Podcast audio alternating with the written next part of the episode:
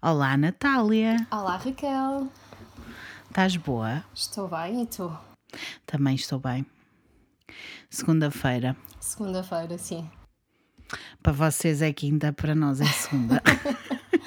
É uma boa segunda-feira. Não estou a trabalhar, estou em casa com os meus bebés. Quantos bebés tens? Conta lá.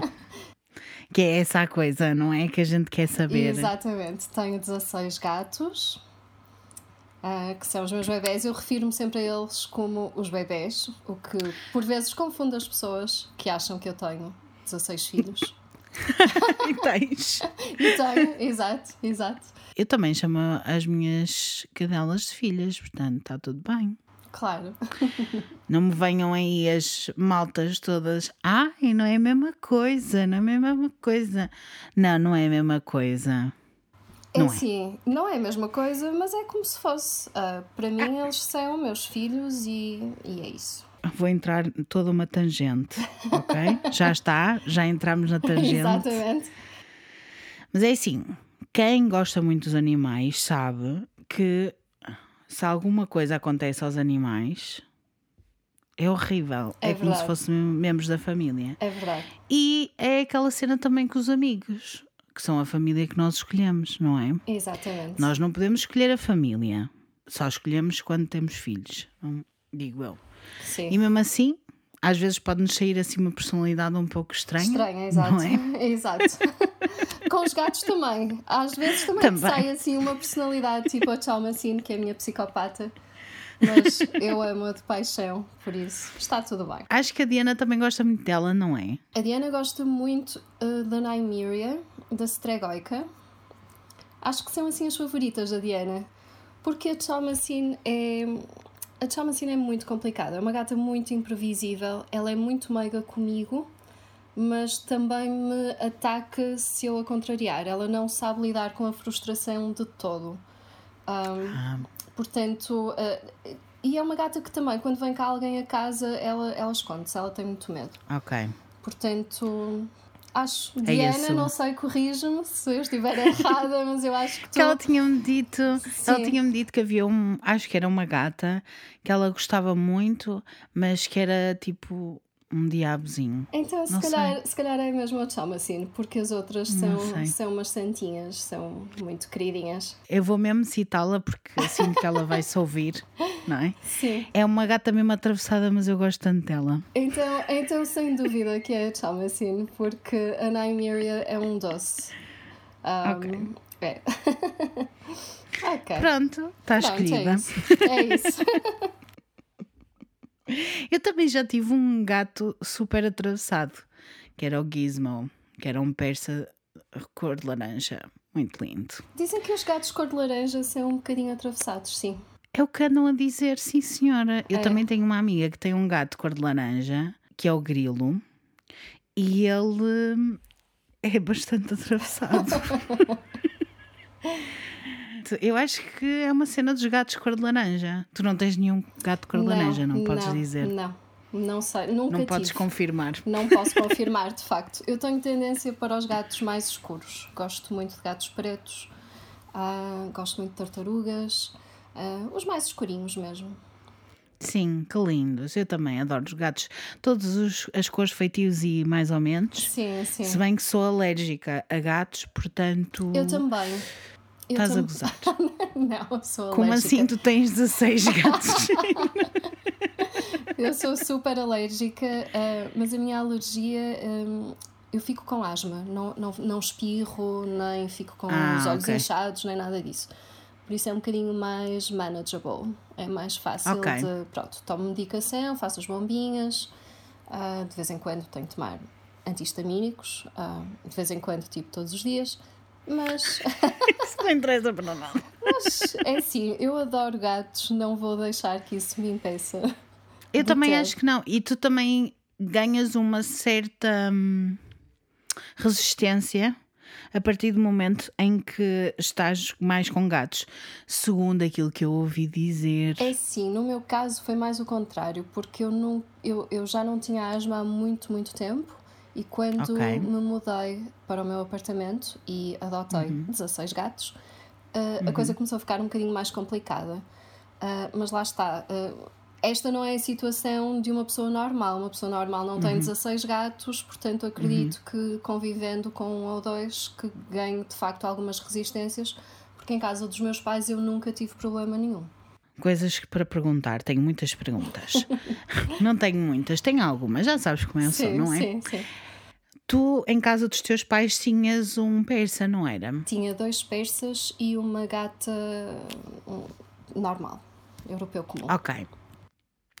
É que eu tenho uma teoria que não é uma teoria, é comprovada mesmo, Certo. até pela veterinária que hum, agora é, é- ela é minha amiga, não é? Veterinária das minhas cadelas, mas eu sempre ouvi dizer, porque eu nunca fui alérgica a, hum, a persas, eu sempre fui alérgica a gatos, mas a persas nunca fui Sim, alérgica. há gatos que têm mais alergénios, acho que é assim que se chama. Sim, Por exemplo, eu, era extremamente alérgica à Mina, que era a gata dos meus Ok. Uhum. pais. Alérgica em termos de se eu lhe desse um beijo, por exemplo, eu ficava cheia de manchas na cara.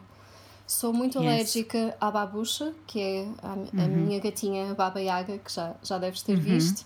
Ahm, se eu pegar.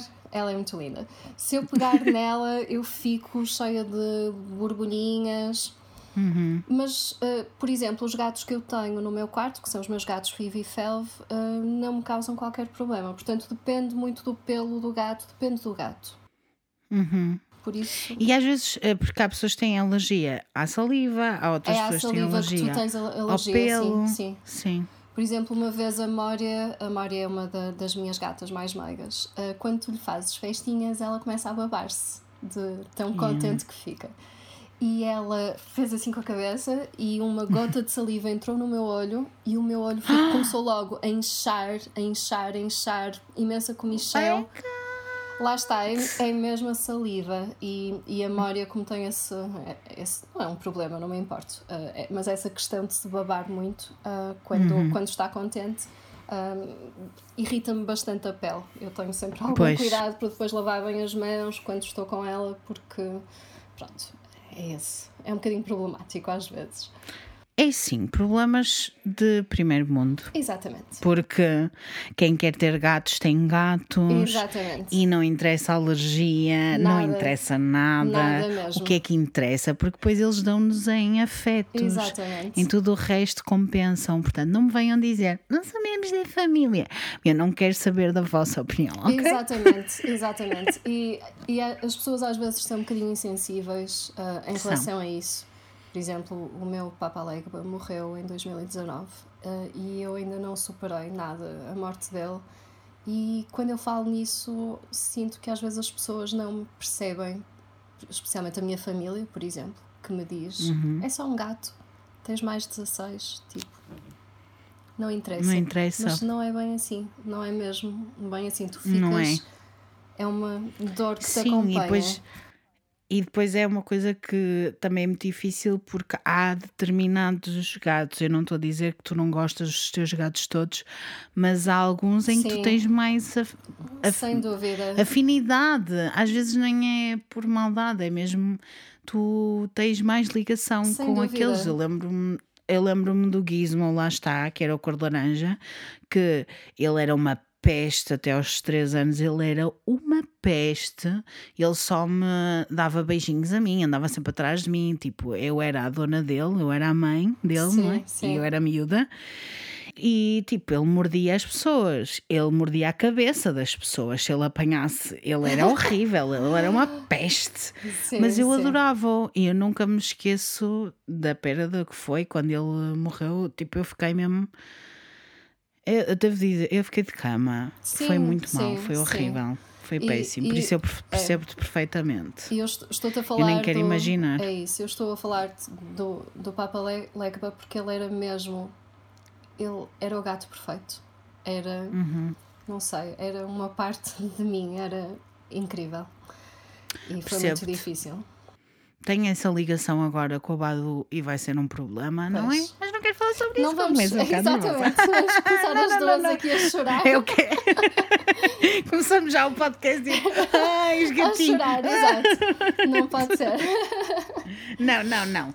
Coisas boas. Coisas boas, coisas Eu boas. quero saber de tudo sobre ti. Número um, o que é que te trouxe este podcast? Então, uh, eu já te sigo há muito tempo no Instagram, acho uhum. que mesmo há bastantes anos.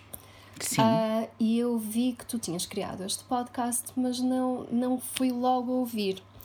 Uh, uhum. O primeiro episódio que eu ouvi foi precisamente o episódio em que a Diana participou. Uh, e eu acho que nem sequer foi o primeiro em que ela participou, foi o. Foi o mais recente, o do Jun, da Junko Furuta. Exatamente. Assim. Que foi logo assim um batismo de fogo, não é? Porque, meu Deus, horrível. Foi um caso horrível. Ainda por cima, crime que, que eu nem sequer aprecio por aí além. Um, Sim. Quer dizer, ninguém aprecia crime. Obviamente, claro que não. percebes o que eu quero dizer? Uh, a mim, o que, o que mais me. não é o que eu mais gosto porque me assusta mesmo. Tudo o uhum. que tem a ver com tortura perturba-me. É o que te arrepia mais. Exatamente. É o, que, é o que me arrepia, mas não é o que eu gosto de ouvir, porque, como sabes, eu sou claro. absolutamente obcecada por histórias de fantasmas e por uhum. coisas do sobrenatural. Um, e eu comecei a ouvir o teu podcast com mais atenção quando tu uh, gravaste o episódio da tua experiência com a espiritualidade, que eu amei. Adorei uhum. esse episódio ouvi várias vezes e a partir daí comecei a ouvir tudo o que estava para trás. Sim. E pronto, e foi assim que. Foi, foi este verão. Neste verão eu ouvi os teus episódios todos e agora acompanho todas as semanas. E ai, que bom, eu fico muito contente. Eu fico muito contente. Eu sei que às vezes as pessoas. Há dois tipos de pessoas: as pessoas que adoram ouvir histórias de crime e as pessoas que odeiam ouvir histórias de crime. Têm Exato. medo. Mas eu percebo. Há para todos os gostos aqui, há de fantasmas, há, há tudo um bocadinho. E, Exato. E é assim, é para isso que também nós estamos cá, é para dar um, um bocadinho de tudo. Claro. Eu hoje vou-te fazer feliz porque não te vou falar sobre nada de crime. Quer dizer, ser. Tem alguma coisa, tem uma coisita. Sim, mas, é, sim. Mas não é aquela coisa, pronto. Não, não é, é, não é real, talvez? Se eu estou a é, adivinhar. É, talvez bem, seja. Se eu estou a adivinhar talvez bem. seja um pouco. não sabemos. Não sabemos, exato. Hoje vamos até às origens do Natal. Ótimo. É isto que nós vamos falar. Que origens, bom. folclore, vamos falar de história, vamos falar de coisas que têm a ver com a parte mais norte da Europa do Norte, os nórdicos todos, Fantástico. a Islândia, norueguês, Suécia, Finlândia, Alemanha, ou seja, todos os nomes eu vou dizer mal. Tudo. eu tentei. Tudo bem, não faz mal deu muitas dores de cabeça a investigar isto tudo. Exato. Porque eu estava são... assim.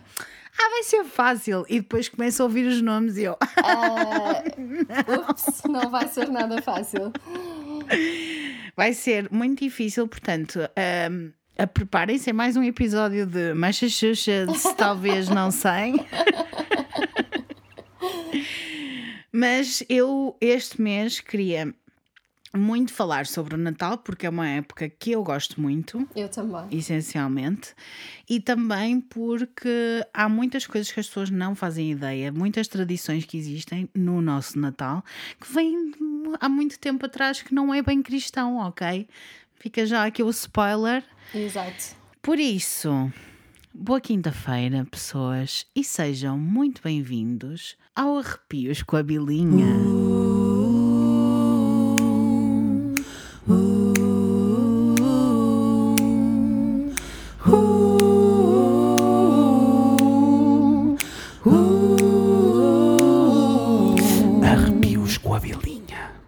Com a Natália também. Mother of Beasts. Mother of Beasts, sim.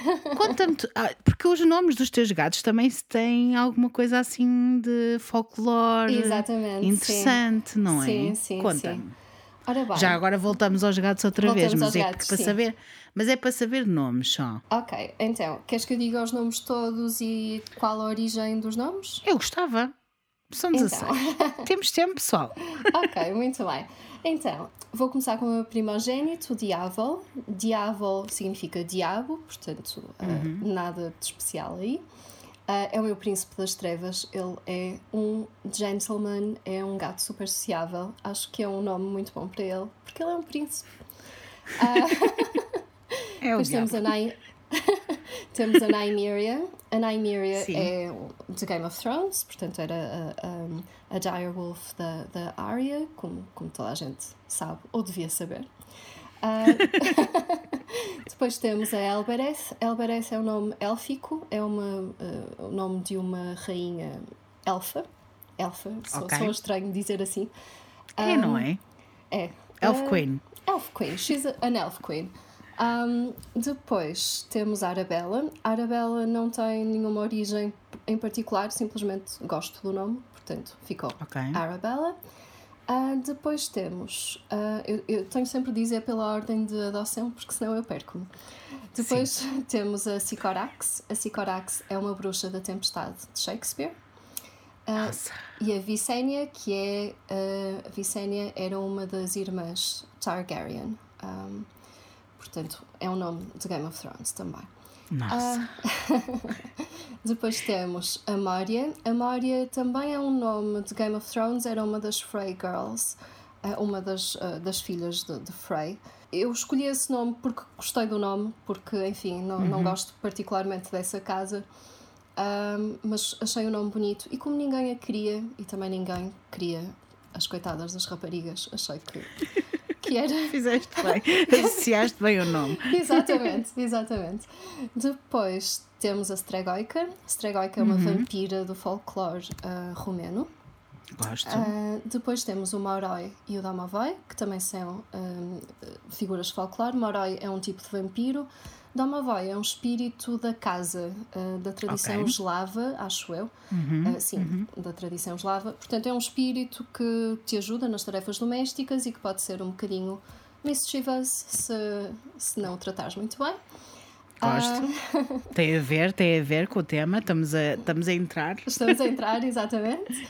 Depois tens, ahm, eu, eu pronuncio mal este nome, eu chamo-lhe Panosca, mas não devia pronunciar assim.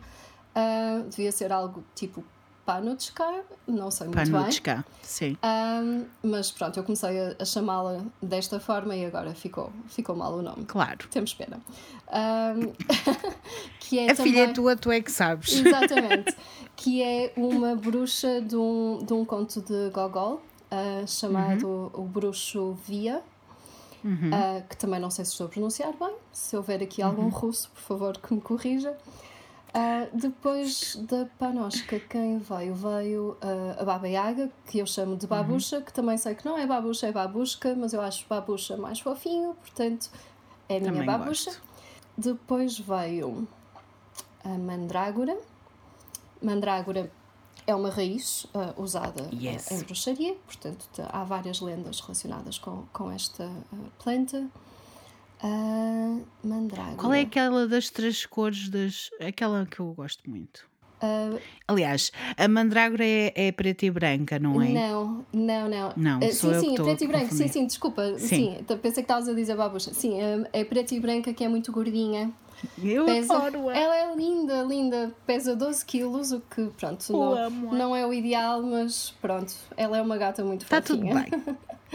Eu adoro-a. Ela é muito linda, muito linda, a mandrágora, sim. Ora bem, já me perdi.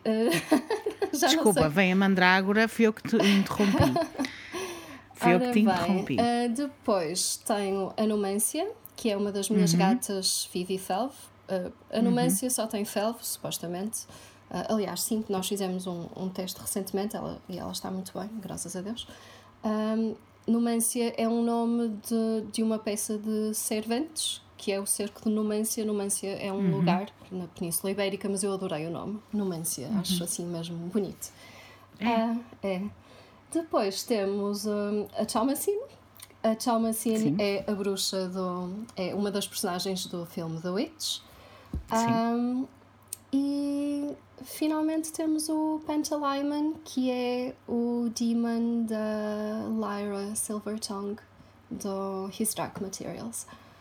E pronto. Pessoal que está a ouvir isto e que adora folclore, está. Oh my god, estou consoladinho. Eu estou a ver várias pessoas, ainda hoje estavam a falar do His Dark Materials. A Margarida deve estar assim, consoladíssima a ouvir os nomes das, tu- das tuas gatas. A Tom deve estar consoladíssima a ouvir os nomes dos teus gatos, desculpa, gatos e gatas. A Carla deve estar consoladíssima. Toda a gente que gosta um bocadinho de folclore deve estar. Ai, my God, gosto tanto disto. Isto é... Por isso é que eu queria que tu começasses por esse momento que eu acho que é delicioso a maneira como tu deste estes nomes todos tão queridos e tão pensado ao mesmo Sim, tempo. sim. Eu gostei muito. Ainda bem. E é a maneira de nós começarmos este nosso episódio de Natal. Sim, eu acho que Tu não esqueci de- de ninguém. Meu Deus, Mas olha, mas se esqueceste, eles também não devem ouvir o podcast, Sim, portanto sim. não se importam. Exato. Mas também é assim, está tudo bem, eles estão bem, é isso que importa, eles estão tranquilos e seguros e felizes. Exatamente. E nós já ouvimos vários nomes muito lindos. Tu disseste-me que gostavas muito do Natal também. Sim, gosto muito do Natal porque o Natal é um período que eu associo a histórias de fantasmas. É, é a altura ideal para contar histórias de fantasmas. Ah, Concordo. há uma grande tradição de contar histórias de fantasmas na véspera de Natal, porque acreditava-se Uhum. que era um dia em que estávamos seguros para falar destes assuntos, porque nenhum demónio nos poderia visitar no dia em que Pois, Cristo claro. nasceu. E eu adoro Mentiram-nos? Talvez uns dias antes possam, no dia em Sim. si, estamos seguros. Um, e eu gosto, gosto muito dessa, dessa parte do Natal. Também gosto do facto de os dias se tornarem mais curtos, um, Uhum. de toda a escuridão, do solstício, Uhum. de todas as tradições relacionadas com o solstício, de teres luzes por toda a parte. É, é uma época bonita. Eu também concordo, plenamente. Concordo até porque tu estás a dar todo o início desta história. Porque realmente nós associamos o Natal a um dos momentos mais aconchegantes e felizes, principalmente no norte, seja norte, América do Norte, norte, norte, norte, ok? Seja Europa do Norte, mas neste caso nós vamos nos focar mais na Europa do Norte mas também é uma das alturas mais escuras do ano. Por isso existem muitas histórias de folclore que também têm twists mais sombrios. Uh, estamos, estamos preparadas. Gostamos, gostamos disso. Apesar disso, as casas estão quentes e aconchegantes e as tradições natalícias são das mais importantes do ano todo. Toda a gente gosta de estar ao lado de uma fogueirinha, quentinhos, ouvir estas histórias todas de terror, entre aspas. eu acho que tu sabes, mas eu vou-te dizer na mesma. Antes de ser chamado Natal, no entanto, isto ser Christmas, era o Christmas ou Christmas, que era uma missa grande para Cristo, que tinha nascido no dia 24 ou no dia 25, vá, na meia-noite, no dia 25. Exato. É mentira, pessoal. Um dia destes hei de vos contar que é tudo mentira, não é esta a data. Mas hoje vamos ver porque é que foram buscar tantas coisas da religião católica, o que nós conhecemos hoje como o Christmas, o Natal, onde é que foram buscar, porquê e algumas simbologias, onde é que foram eh, estas ideias eh, buscar. Até vamos falar de árvores de Natal, vejam lá. Nós vamos falar de tudo hoje, vamos falar de tudo. Que é uma coisa que eu nunca posso ter aqui em casa, uma árvore de Natal. Pois não, porque tens 16 gatos. Exatamente. A não ser que tenhas uma árvore de Natal num sítio onde eles não vão, o que é um bocadinho difícil, não é? no teto.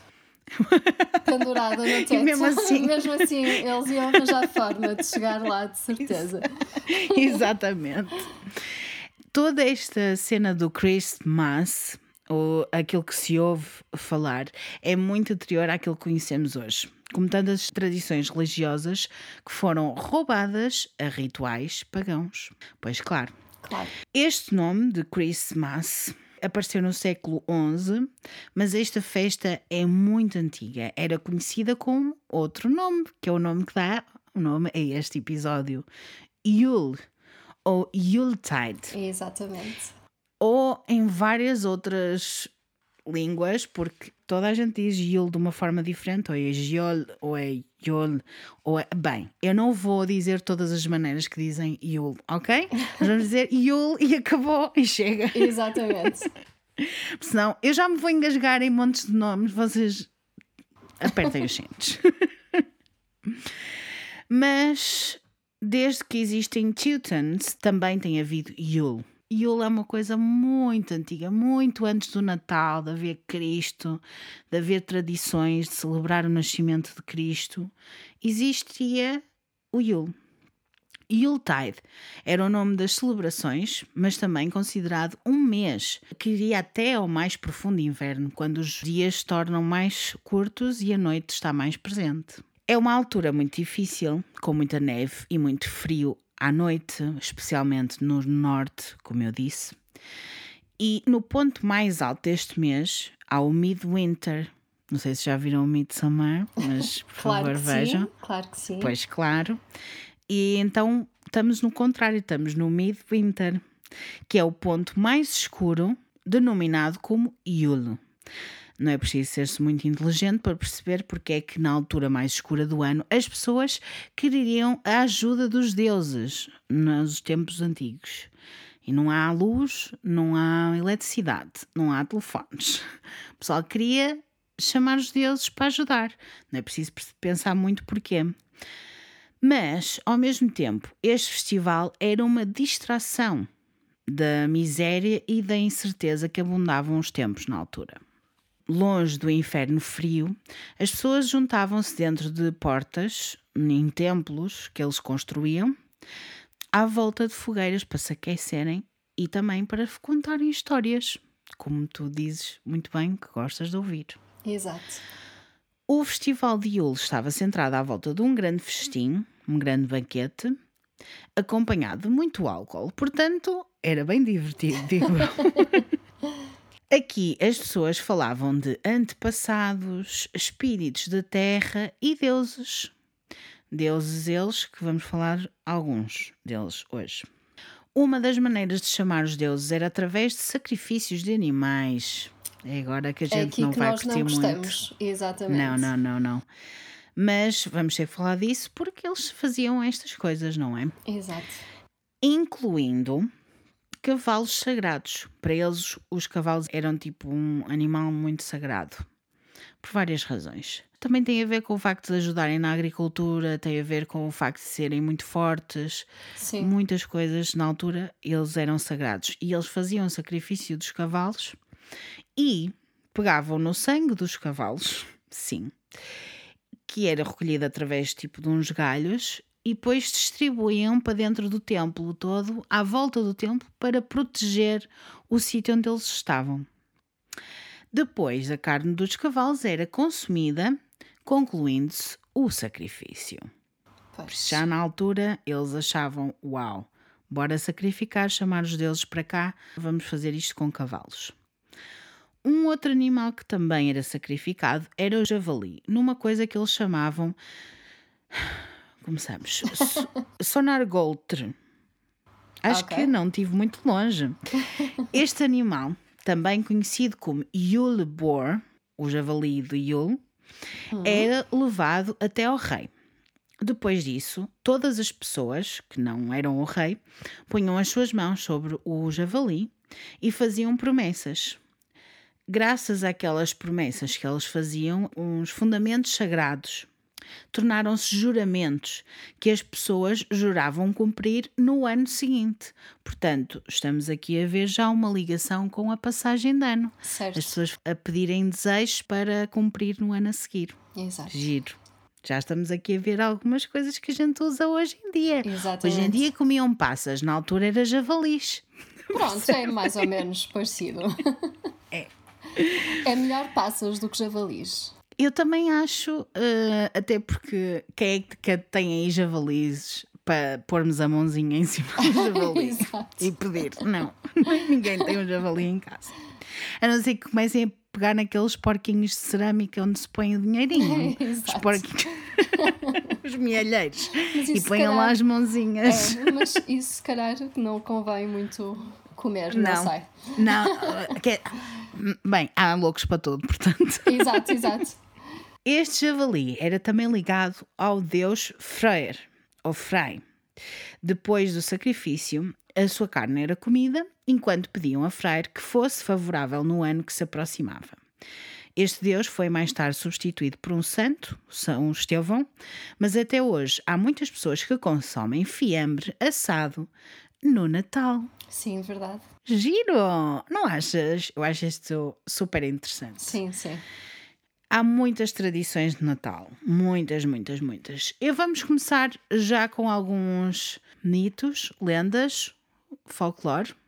Vamos começar com o primeiro que eu gosto muito, que é o Nissa, que tu estavas a falar há bocado, que é o espírito da casa. Sim. Gostei.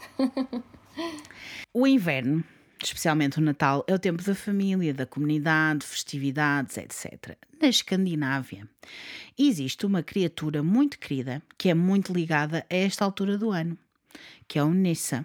Em norueguês e dinamarquês, Tomte ou Tomtenissa em sueco e Tomtu em finlandês.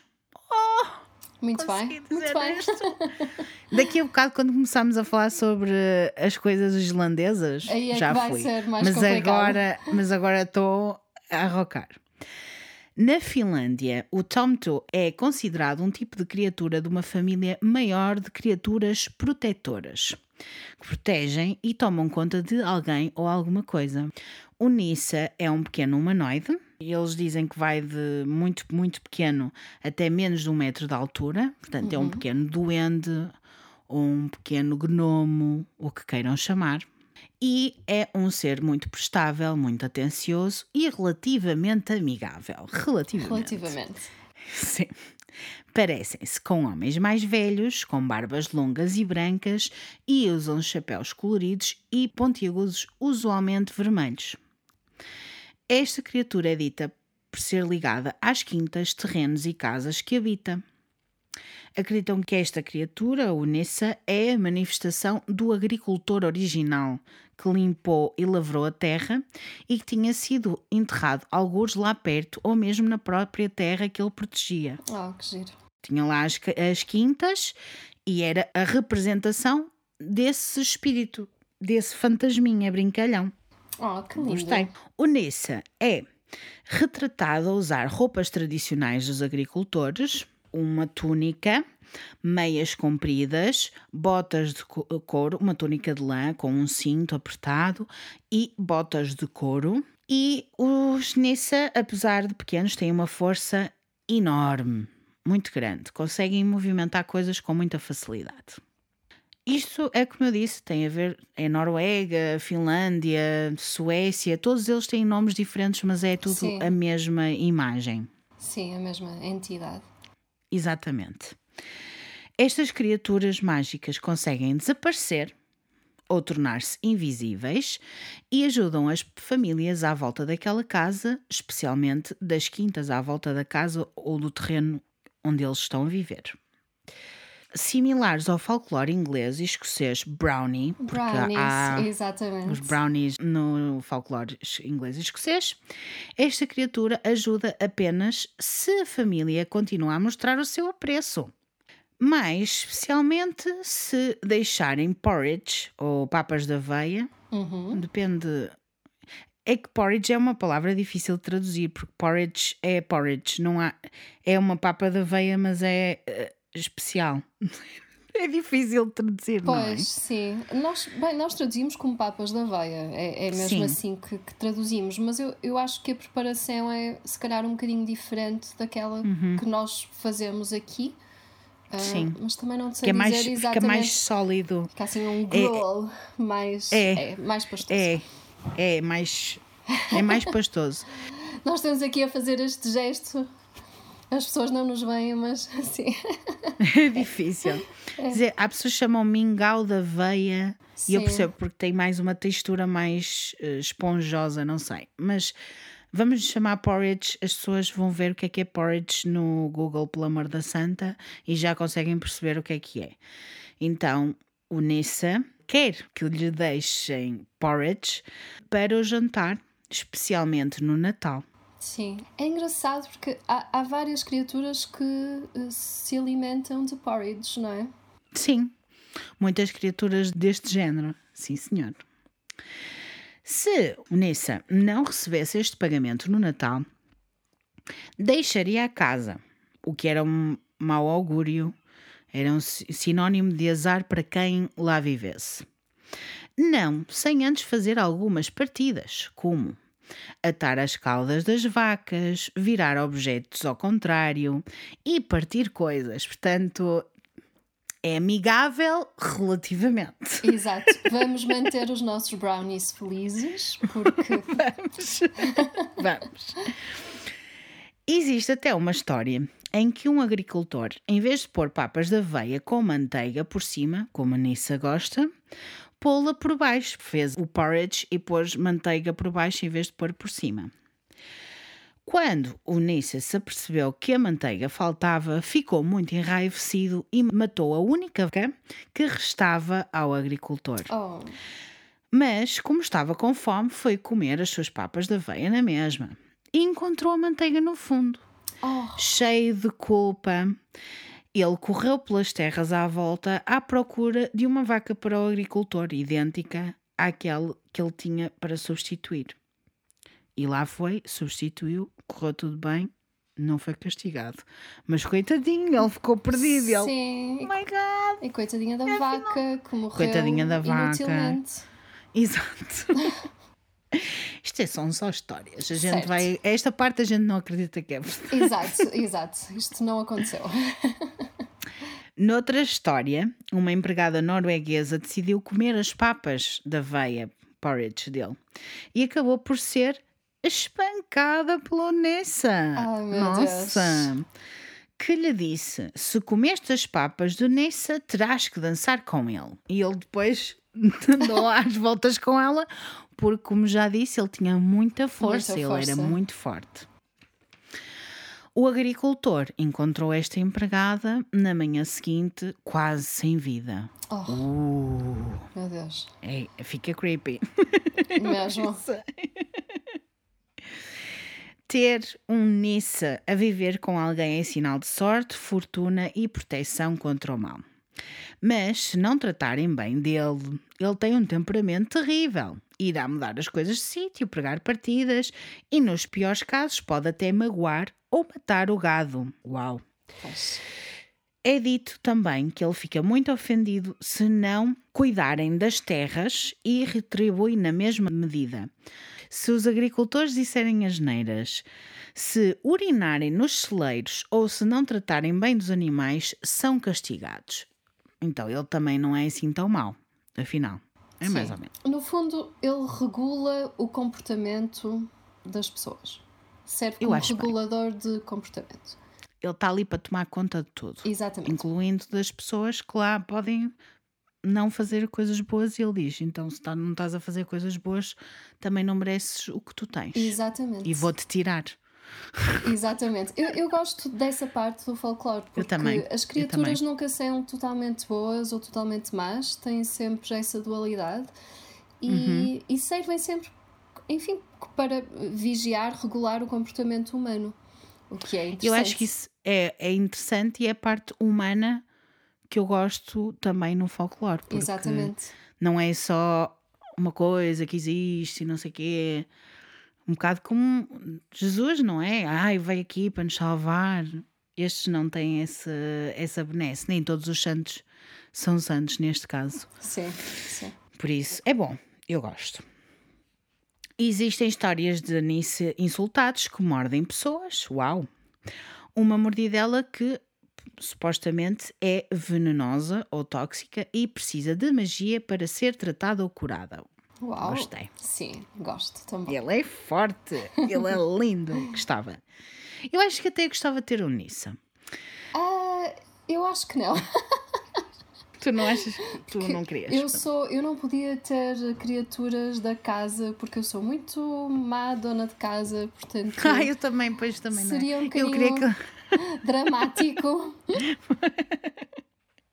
Pois realmente também é verdade. É dito que Nissa tem uma ligação forte com cavalos, voltamos aos cavalos, E se a quinta tem cavalos, a Nice toma conta deles, em especial, até a fazer tranças nas suas crinas e caudas. Oh, Que lindo. lindo.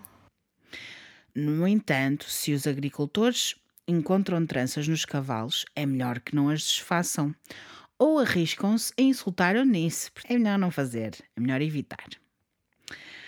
Durante a cristianização da Escandinávia, o Nissa era pensado como um símbolo escondido. E foi demonizado, pois claro. Claro. Foi descrito como um ser do demónio, um ser do diabo. Um contraste, já que a história de Nissa é uma positiva, ao contrário de muito folclore nórdico, que a gente lá vai chegar também. Que serve mais como um conto moral ou uma lição, uma advertência, uma fábula de seres pelo bem, mas que te pode dar mal se tu não tomares conta da casa. É aquela tal história de tu estavas a dizer.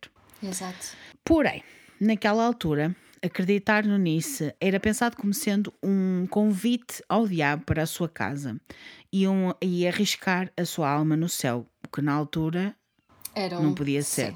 Não podia ser. era problemático. Por isso, durante os séculos XVI e XVII, muitos foram julgados e condenados por bruxaria, a quem Nissa era muitas vezes ligado. Ter uma quinta muito bem sucedida poderia causar inveja, que também poderia levar a rumores muito danosos. Aqueles que tinham sucesso e ficavam ricos nas suas quintas eram ditos que teriam um Nissa a viver com eles que roubava aos outros e por isso eram condenados e julgados por bruxaria. Já vimos Não essa história disto. muitas vezes, não é? Quantas vezes e quantas vezes não vamos ouvir mais neste podcast? Exatamente. Muitas. São descritos diferentes tipos de Nissa que habitam e protegem sítios diferentes. Uns que estão em barcos ou navios. Na Finlândia existe um que se chama Sauna Tomtum, que é, está dentro das saunas, Hum, ok. que vive, cuida e protege das saunas e tem a certeza que ninguém se porta mal lá. Portanto, ele está ali assim: não, não, não, não, não, vocês vão, vão cuidar disto muito bem. Eu acho que faz sentido, tendo em conta claro. que a Finlândia Todo tem sentido. muitas saunas Sim. e a gente sabe quem vai para lá também, não, às vezes não. Quer fazer outras coisas para além.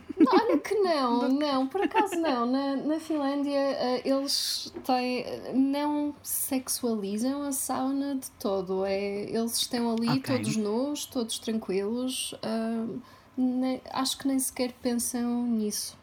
Pelo menos Mas é bom. sempre foi o é que me bom. disseram. Eu vivi na Finlândia Pois. durante algum tempo. Ah, Sim, mas não foi assim uma experiência muito boa. Ok. portanto. mas frequentaste saunas? Foi bom? Não, não, nunca fui a uma sauna na Finlândia, curiosamente. Eu não fiz nada na Finlândia, basicamente. Eu sei que temos ouvintes da Finlândia Uhum. que estão a viver na Finlândia, que são portugueses, Sim. ou portuguesas, no caso, e, ou acho que uma delas é brasileira, não sei, mas beijinhos para o pessoal que nos ouve na Finlândia. Devem estar a gostar muito de me ouvir falar finlandês. Sim, eu não sei uma palavra de finlandês. Eu também, olha, eu sei, Tom, Tom, Tom tu. Sim, Tom tu. Tom tu. Sim. Existem fábulas de Nissa a habitar todo tipo de sítios, jardins, celeiros, quintas e mais. Em todos, Nissa é dito que protege, cuida dos humanos que estão nas redondezas, desde que não se esqueçam de lhe agradecer uma vez por outra. Estas criaturas hoje fazem o papel de Pai Natal, a levar presentes para todas as crianças nestas zonas do globo, Certo. claramente. Sim. Na Noruega tens o Julenissa, na Suécia tens o Julatomte, o Nisse do Natal. Na Dinamarca tens Julemanden, o Homem de Natal. Estas palavras são a tradução de Pai Natal na Escandinávia. Ok. Giro. Sim. Porque ele também tem um ar assim velhinho. Exato. Lá, lá, lá. A imagem do Pai Natal, que vive com as suas renas, começou a tomar conta das histórias mais antigas. Muitos pensam que Nice era uma associação dada aos elfos que trabalhavam com o Pai Natal, aqueles que toda a gente vê agora, os duendezinhos que embrulham as, as prendas e que depois entregam, blá blá blá. Mas sabemos que isto é bem mais antigo, vindo das tradições nórdicas mais antigas. E como qualquer criatura do Yule, é um espírito morto, um filho de Odin, Hum. que iremos falar mais daqui a bocadinho, mas já ficam com esta ideia aqui. Há um Deus que manda nesta malta toda, Sim. que está muito ligado ao Yule, e este, o Nessa, é filho dele também. Os tempos modernos, infelizmente, ligaram Nessa à ideia de Pai Natal, mas as histórias tradicionais e o folclore ainda são muito fortes, contadas às crianças todos os anos, quando os dias ficam mais curtos, a neve começa a cair e a magia do Natal começa mais uma vez. Mas o Nesse não é a única figura associada com a entrega ou a dádiva de prendas no Natal. Existem muitas criaturas diferentes em sítios diferentes que têm este trabalho no norte da Europa, que é o que a gente está a falar. O Natal, é- que é chamado de Yule na Escandinávia, é dito como sendo uma altura em que a magia está no ar e tudo que há de sobrenatural e fantástico pode acontecer.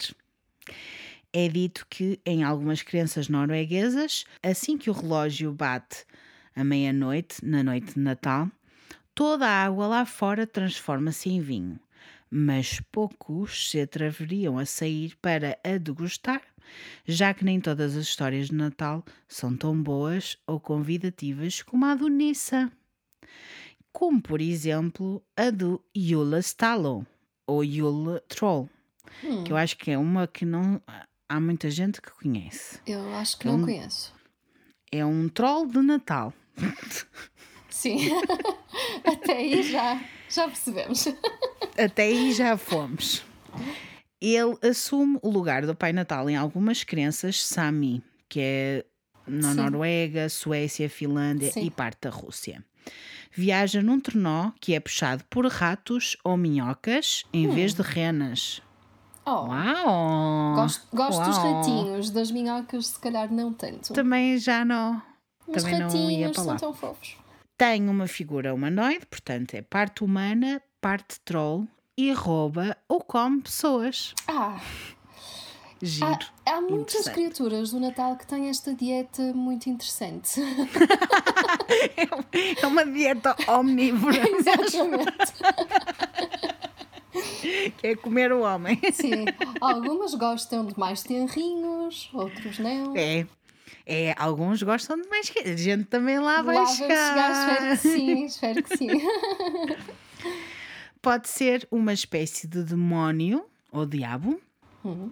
Criado e enviado pelo Noyadan ou xamã Hum. da zona para retirar ou afastar inimigos. Ele está ali para afastar tudo que é inimigo da quinta ou da- do sítio onde estão a viver. Ele está sempre vestido com roupas escuras, tem um cão e um saco grande às costas e pode ter um apito que tem um som agudo e cruel. Hum. Em algumas aventuras, este Stalo tem um cachimbo de ferro que usa para tirar o fogo das pessoas. Uau, isso é assustador. Uau! Isto parece um bocado The Mentor, não é? É, não é? Harry Potter. Sim, foi exatamente o que Vai eu lá. pensei. Vai lá. Exatamente. Durante as batalhas, o Stalo convence os homens a usarem as suas facas para o esfaquear, mas os homens acabam por ser eles a ser apunhalados. Hum. Porque ele dá-lhes a volta e tchu-tchu, lá está. Uau. Outras crenças dizem que ele é muito importante para todos os celeiros e todos têm que ter água suficiente na noite de Natal para este ser, que tem que ter água para acabar com a sua sede. Se não tiverem água, ele beberá o sangue dos habitantes e fará com que eles fiquem doentes. Uau. É dark. Este é, É. um pouquinho. Mas é sim. Todos eles têm um pouquinho de dark. Exatamente, exatamente. Gosto. No Natal, em algumas zonas, as crianças eram proibidas de esquiar porque este ser viria e raptá-los-ia num saco grande, o tal saco com quem ele anda sempre às costas. Também era dito que ele raptava as crianças das pessoas que não tinham limpo as suas casas antes do Natal. Hum. Eu gosto que eles são arrumadinhos. Eles gostam de ter É, tudo arrumadinho. Arrumadinho, tudo muito arrumadinho. ou, ou seja, eu não posso ter filhos de todo, porque senão, uh, pobrezinhos, vão ser raptados por esta espécie de, de campos norueguês. É, muito giro, muito giro. Sim. Outras histórias dizem que os animais ganhariam a habilidade para falar com vozes de humanos no Natal. Sim, essa é uma das tradições que eu adoro no Natal. E que fico, fico sempre à é? espera que aconteça. Fico sempre à espera que os meus bebés comecem a falar comigo, mas não falam. Pois não, é Talvez triste. Temos que ir para o norte. Talvez este ano. Quem sabe? Ai, agora, agora que a Bilinha vos abençoou com um episódio sobre Yule, talvez os vossos animais comecem a falar convosco. Exatamente. Vamos esperar que sim. Outros dizem que se as pessoas não tivessem limpo a casa antes do Natal, que apareceriam gatos pretos Uhum. e que matariam a pessoa que lá vivesse. Ou seja, estou perdida. Não sabes, não sabes bem para onde é que estás de virar agora. É? Exatamente. Os meus sete gatos pretos podem. não eh, mas eu, é assim, não acho que são os teus gatos, sei, gatos pretos sei, que vêm Sim, sim, outros sim. do outro lado. Outros, outros, Não- sim, claro. Não, e eu também não acredito que este é verdade. Porque eu, eu não acredito que os gatos venham matar alguém. Depois há toda aquela cena dos gatos pretos, não é? De serem maus. Também Pois. já lá vamos chegar ao, ao Yule Cat. A gente já lá vai. Exatamente. Vamos a todos. Hoje Sim. vamos correr tudo. Todas as freguesias. Mas eu acho mesmo interessante que estas criaturas eh, tentem fazer com que tu tenhas uma casa melhor, uma casa mais acolhedora, Uhum. que o teu dia a dia seja mais fácil, porque se Certo. tudo estiver limpo e arrumado, a vida torna-se mais fácil. Fácil. É. Eles estão, estão a tentar tomar conta de ti e da tua casa. Exatamente. De certa forma, é isso. Acho isso ótimo. Outra lenda diz que se pode correr três vezes fora de casa na noite de Natal e espreitar pela janela da cozinha. Ali verão a aparição de toda a família a sentar-se para jantar de Natal. No entanto, se alguém lá não tiver uma cabeça, saberão que não estará presente no próximo Natal. Exatamente. Isto é arrepiante, Essa não é é? arrepiante, Eu sim. gostei. É Engraçado, Eu eu, gostei. eu conhecia essas histórias, mas não, não sabia que estavam associadas a esse. Aos nórdicos. Sim. Isso é tudo dos nórdicos. Se calhar essas tradições também existem noutros sítios, não é? Ah, Sim, sim. Depois foram lá buscá-las, mas os originários destas Exato. histórias são os nórdicos. sim. Por isso é que eu fui lá buscá-los, porque eu sei que eles são um pouquinho arrepiantes. A gente já, já teve um, um bocadinho de nórdico, não era bem nórdico, era eslavo, quando falámos da Baba Yaga Sim, sim, aqui no sim, podcast. Mas Já perceberam mais ou menos como é que são estas pessoas. Estas pessoas vão ao limite, não é? Exatamente. E é, é ao limite, ao, ao limite eu vou também. É tradição, em algumas partes da Escandinávia, fazer bonecos de palha, usualmente de cabras, que assustariam os espíritos maus e outras criaturas más, que eles achassem que eram más. Alguns dizem que se a palha caísse destes bonecos e caísse em forma de uma cruz, significava que em breve haveria uma morte na família. Estas figuras de palha eram tipicamente feitas para simbolizar a cabra de Natal, Yulabuk. O mais estranho é que ninguém sabe como é que a cabra é verdadeiramente. É usada como decoração em várias partes da casa, na árvore Natal e afins, com umas fitas vermelhas à volta. Ninguém sabe muito bem de onde é que isto veio, de onde é que veio esta crença e como se tornou tão simbólica, mas há algumas hipóteses como é que isto terá acontecido. Sabemos que tem as suas origens no paganismo, quando era a fé mais comum na Europa do Norte. Começou muito provavelmente na Escandinávia e depois moveu-se para outras partes da Europa do Norte, como a Polónia, onde também tem esta tradição de fazer estas cabras em palha. É uma das tradições de Natal mais antigas da área. Era associada ao deus Thor. Tchan, tchan, tchan, mais um. Estamos aqui na Carta dos Deuses. Certo. Quem é o deus Thor? É o deus dos trovões, um dos mais importantes do paganismo. E ele tinha duas cabras, a Tansgrinir, que era Teeth Bearer ou Snarler, aquela que levava os dentes, tirava os dentes, whatever, e a Tansgunst. Tangunst. Não sei. Ok. Pessoas. Não vai dar. Que é a Teeth Grinder. Que trabalhavam sempre com ele e que levavam a sua carroça pelo céu. Thor também é conhecido por ter um temperamento sensível, entre aspas. Por isso, também pode ter sido essa a razão pela qual as pessoas vestiam de cabras para assustar os outros. Também já lá vamos chegar. Este Thor então tinha um carrinho, uma carroça, que era levado por duas cabras. Ele podia comer estas cabras, mas elas voltavam sempre a viver no dia seguinte, desde que ele mantivesse a pele e os ossos juntos. Creepy. Strange, mas interessante. Sim. Uma das histórias que fala particularmente de Thor e das suas cabras é uma que fala da sua viagem até à Terra dos Gigantes. Durante essa viagem, ele ia lá com as suas cabritas e parou numa casa de um agricultor, onde decidiu passar a noite com a família do agricultor.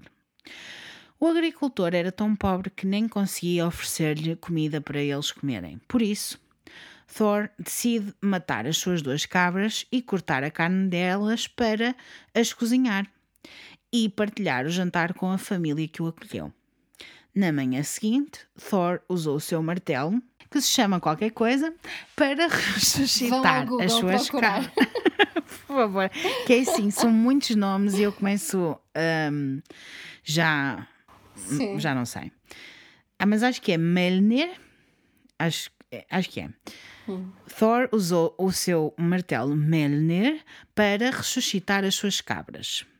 E desde essa altura que cabra é um símbolo de Thor, acreditavam que Yule Goat era um dos acontecimentos mais festivos que poderiam acontecer durante a Yuletide. Era no tempo em que a maioria da população vivia em pequenas vilas ou, ou pequenas aldeias e trabalhavam como agricultores.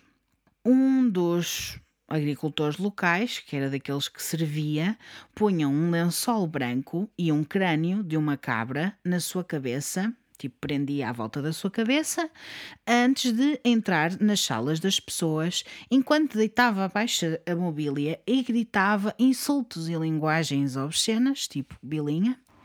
Contava mentiras acerca dos convidados e dos anfitriões e, por vezes, também contava verdades inconvenientes que todos sabiam acerca uns dos outros, mas ninguém dizia. Oh. Era, ela era tipo a coscovilheira da zona. Quanto melhor fosse, mais era recompensado com cerveja, comida e doces. Que Giro. giro. Sabes Muito que há uma, há uma tradição no país de Gales que é muito semelhante, hum, mas é com uma cabeça de cavalo. Ah, que giro! Que é- ela chama-se Mariluid, não sei se diz assim, porque eu não falo também eh, gaélico. Ah, mas ah, é um bocadinho diferente. Hum, as, pessoas, as pessoas colocam o crânio de um cavalo, também com um lençol, e vão de casa em casa e começam a cantar ah, para as pessoas lhes abrirem a porta. Só que as pessoas têm sempre de resistir. E é tudo através de canção, com rimas. Uau. até que eventualmente uma das partes se, se farta, ah, se for as pessoas da casa, abrem a porta e ah, a, Mari Luid pode entrar e, e comer o que quiser, ou seja, as pessoas que a estão a carregar. Ah, ou, Ai, então, ou então simplesmente se vai embora caso não consiga ah, derrotar as pessoas da casa neste concurso de, de canção. Que é, giro! É muito giro também, sim. Gosto muito. Se bem que nós também já vamos falar de canções, mas decidi só focar-me no simbolismo nórdico. Sim, Sei- sim. eu sei que existem imensas. Sim, seria- imensas coisas dentro do folclore, Sim. Até de, de Inglaterra, Celta, tudo Sim, isso. Há is- imensas coisas que até são, podem até ser parecidas, não é? Sim. Mas eu decidi Claro, só não, não podes fingir-me falar a isto. tudo, é impossível. Por isso. Já viste, estávamos aqui quatro horas só a quatro falar horas, de Natal. exato. Pode ser o próximo episódio de Natal, Sim. próximo ano. Focas-te mais na- nas Ilhas Britânicas. Sim, que também tem muito. Ai, que tanto suminho que tem aquela ilha, Sim, aquelas sim, ilhas sim, sim. muito boas. No caso, é interessante, gostei. Eles mascaravam-se de cabras para andar a dizer as verdades na cara uns dos outros. Gostei. Sim, isso é super Gostei. engraçado. Eu achei, ad- adorei. Outros acreditavam que a cabra era mais um presente tradicional, que era morta por volta de Natal para dar as boas-vindas a uma primavera boa e próspera e um novo ano cheio de boas novas, sorte e fertilidade. As cabras estão presentes em cartões de Natal hoje em dia, naquela zona, e em artes antigas natalícias, tipo pinturas e afins. Algumas pessoas ainda fazem estas cabras, seja pequenas, como decoração para a árvore de Natal, seja maiores para decorar dentro e fora de casa, porque dizem que quem põe à porta de casa é um símbolo de tipo, venham cá, são bem-vindos para entrarem dentro de casa. Mas não é assim em todas as partes da Escandinávia. Algumas pessoas escrevem desejos e sonhos e colocam-nos no pescoço da Yule Goat antes de ser sacrificada no fogo. A Yule Goat, que é feita de palha, ok? Certo, não certo. é uma, uma cabra verdadeira. O fogo também sendo um elemento muito importante nas tradições de folclore, porque é tipo transformação e afins. Exato. Outra tradição associada à Yule Goat é Yule Booking, em que entre o Natal e a passagem de ano, pessoas com máscaras de cabras vão de porta em porta e cantam músicas tradicionais pagãs. Oh, Era aquilo que tu estavas a dizer, mas em versão Yule Goat. Contrariamente aos Christmas carols, que toda a gente vai cantar a todos um bom Natal. Não, não cantam porque só cantam em inglês, não é? Não há carols aqui em, em Portugal, só há janeiras, Há janeiras, sim. mas já não, já não confere. Estas músicas que eles cantavam antigamente, ou que cantam ainda em algumas partes da Escandinávia, estas músicas têm significados bem mais sinistros. Estão cheias de insultos para todos os ouvintes. Eu adoro que a Ilgot está ali só para insultar. Exatamente. Há sítios no mundo em que até associam o Krampus à Yule Goat. oh, sim, faz sentido. Faz sentido, porque ele tem também Tem. patas de cabra Sim, e t- tem, algumas cornos, características. não é? Sim, É muito interessante, chifres. sim. Mas para isso podem ir ouvir novamente o episódio em que eu falei dele no ano passado, que falei do Krampus. Não vou falar novamente do Krampus, Claro, claro. já chega. Na Suécia, acreditam que a Yule Goat é um espírito que vem ver se a casa estava bem arrumada e pronta para o Natal. Não sei se estão a ver aqui, mas há, Há um fio condutor. há um fio condutor em todas as histórias. Em algumas áreas, acredita-se que é a Yule Goat que traz os presentes para as crianças. A palavra em finlandês para Santa Claus traduz diretamente para Christmas Goat. Sim, sim. Uau! Amamos! Sim. Afinal, são. Ela, ela é Nissa, é, são duendes, eles são homens do saco que trazem coisas. Já vamos ver que há muitas tradições e diferentes para o que é que é o verdadeiro Pai Natal. Também há outra tradição relativamente ao Yule no Reino Unido. Agora vamos entrar um pouquinho no, no Reino Unido, que é o Yule Log.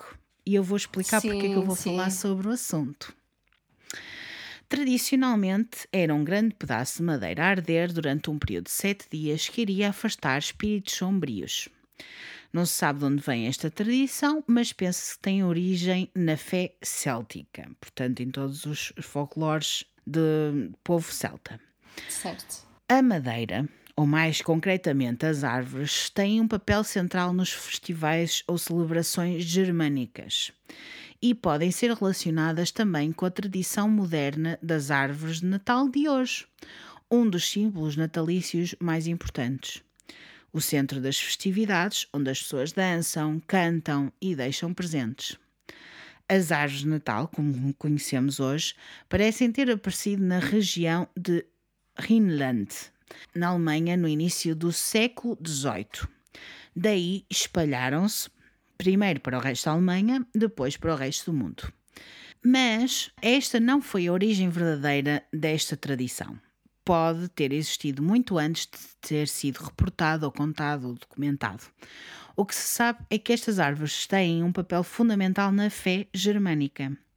O centro do universo germânico era Yggdrasil, a árvore do mundo ou Axis Mundi. Exato. Os nove mundos estavam aninhados dentro dos ramos desta árvore enorme. E na sua base fica o, o que é bom da madeira, as raízes e que significam as águas do tempo e do destino. Yggdrasil era, no entanto, um conceito metafísico, mais do que um objeto tangível, e por isso o seu simbolismo premiava o mundo. A Natália está a dizer que sim com a cabeça. que ela, ela diz: Eu sei, eu conheço isso, eu gosto Sabe- disso. Sabes que eu é dei, é assim que se chama a rede do meu telemóvel. A sério? A sério. Isso é ótimo. Isso é ótimo. Porque lá está a árvore que- une o mundo. O mundo todo é muito Exatamente, interessante. Sim. Todas as árvores eram potencialmente uma representação de Yggdrasil, a árvore sagrada. Por isso, as árvores eram vistas como sagradas antigamente. Era comum que as árvores fossem colocadas no meio de sítios religiosos. Era tipo o centro de tudo, não é? E daí o paralelismo com a árvore Natal de hoje, que também é o centro do nosso Natal, que é onde nós andamos à volta, pomos as prendinhas, há pessoas que põem no centro das cidades. Exato. Sim. Estou a ver, a- a- toda a árvore Natal tem todo um significado muito interessante, gostei. Durante o Natal, a árvore é o Axis Mundi. Seja como for, a árvore Natal, como tantas outras tradições, estão enraizadas nos rituais pagãos iniciais. E é esta a ideia que vos quero deixar que há muitas coisas, existe muita simbologia dentro das fé germânica e hum, todo o folclore germânico que liga muito à árvore e eu achei, arrasou, Sim. gostei imenso, está ótimo. Lembras-te no início de eu dizer que normalmente estas pessoas fechavam-se dentro de templos e ficavam à volta da fogueira? Era um bocado tipo. O Yggdrasil acabava por ser um bocado a fogueira, a madeira que é queimada. Sim, Tudo sim, isto sim. tem ligações várias a várias coisas. Porém, fora do templo, o inverno intensificava-se, os dias ficavam mais curtos, as noites mais longas, e a barreira entre os vivos e os mortos também diminuía, também murchava, também mingava.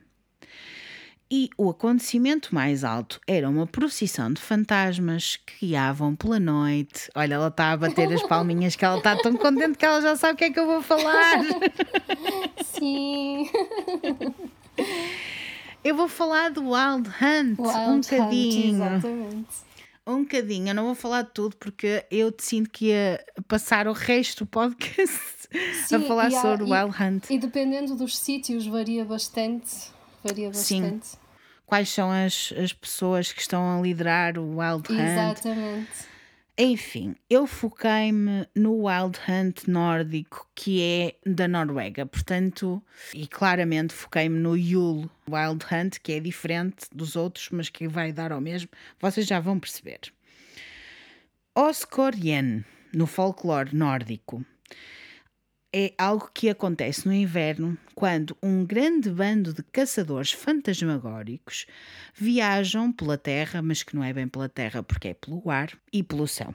Por vezes dizem que estão à caça das almas dos vivos ou por criaturas míticas ou mágicas. Eu não sei. Eles têm várias, dizem várias coisas e uma pessoa até se perde no meio das definições todas Sim. mas de certa forma é a representação do medo do escuro e da incerteza. São inúmeros os testemunhos de que isto já aconteceu mesmo, de verdade. Hum, Ai, sim, sim. Ai, esta é, É a minha verdade. parte favorita. Wild Hunt é a minha parte favorita. Há imensos relatos da Wild Hunt de pessoas que, Que viram assistem. mesmo. Exatamente. Sim, sim, sim. Ai, eu adoro. Adoro, adoro. Se eu não estou, se eu não estou agora já toda excited, esta é a minha parte favorita. se bem que as outras partes também gosto. Eu gosto de tudo. Existem lendas diferentes, sítios diferentes, que dizem que esta caça é liderada por diferentes figuras, entre aspas. Alguns dizem que é liderada pela deusa Freia, ou outra figura conhecida como Guro Risserova, que significa cauda do cavalo ou rabo de cavalo, de Guro, que é muitas vezes considerada como a heroína das lendas norueguesas, que é isto foi muito difícil. Eu tive aqui, eu tive encalhada nesta parte, pessoal, bué da tempo. Porque eu primeiro que descobrisse quem é que era a Guro foi difícil. Mas eu depois tenho uma vantagem, que é o namorado da Carla, beijinhos Sondra, é norueguês. E eu perguntei-lhe o que é que é isto? Ok. que eu já não aguentava mais. Eu estava a bater com a cabeça nas paredes e eu não percebo. E ele, oh pai, isso parece-me Old Norse, que não é bem o norueguês que eles usam hoje, Certo, não é? certo. Mas isso parece-me que é alguma coisa de alguma coisa. Eu, ok. E depois andava às voltas, às voltas, andei-lhe a perguntar montes de coisas. A certa altura lá encontrei. Guro Risserova, eu acho que estou a dizer isto mal, mas pronto, tudo bem. Era uma mulher sobrenatural que tinha um companheiro misterioso. Sobrenatural significa que ela era fantasminha brincalhona, gostei. Ou meia bruxa, era assim uma coisa estranha. Outras lendas dizem que esta casa é liderada por Odin. E é a maior parte de- das lendas. Que é muitas vezes associado com sabedoria, cura, morte, realeza, conhecimento, guerra, batalha, vitória, magia, poesia e o alfabeto rúnico. Um dos subnomes de Odin é Mjolnir, o mestre de Yule. E muitas das festividades e tradições de Yule são-lhe dedicadas, porque ele era o mestre do Yule.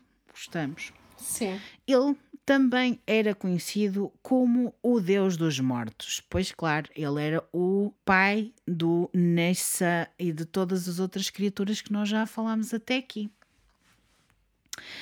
Há quem diga, e agora que a gente vai saltar um pouquinho antes de entrarmos mesmo na Wild Hunt, que o Pai Natal é uma combinação entre o São Nicolau, Saint Nicholas, que era conhecido por dar prendas às crianças na antiga Turquia, e Odin. Porquê? Oh, Porque o Saint Nicholas era antes no dia 6 de dezembro, o dia em que muitas culturas continuam a dar presentes. Se bem que cada vez menos, eles cada Pois. vez mais dão só no Natal porque é mais conveniente nessa altura. Mas ainda alguns sítios ainda dão presentes no dia 6. E foi mudado para a noite de Natal como parte da revolução protestante de supressão da adoração dos santos. Porque os protestantes queriam que se adorasse deuses, a Exato, Jesus, não- não e os não santos. os santos. Certo. E portanto disseram: ai, não, não, não, não, vão celebrar é só no dia 24, 25.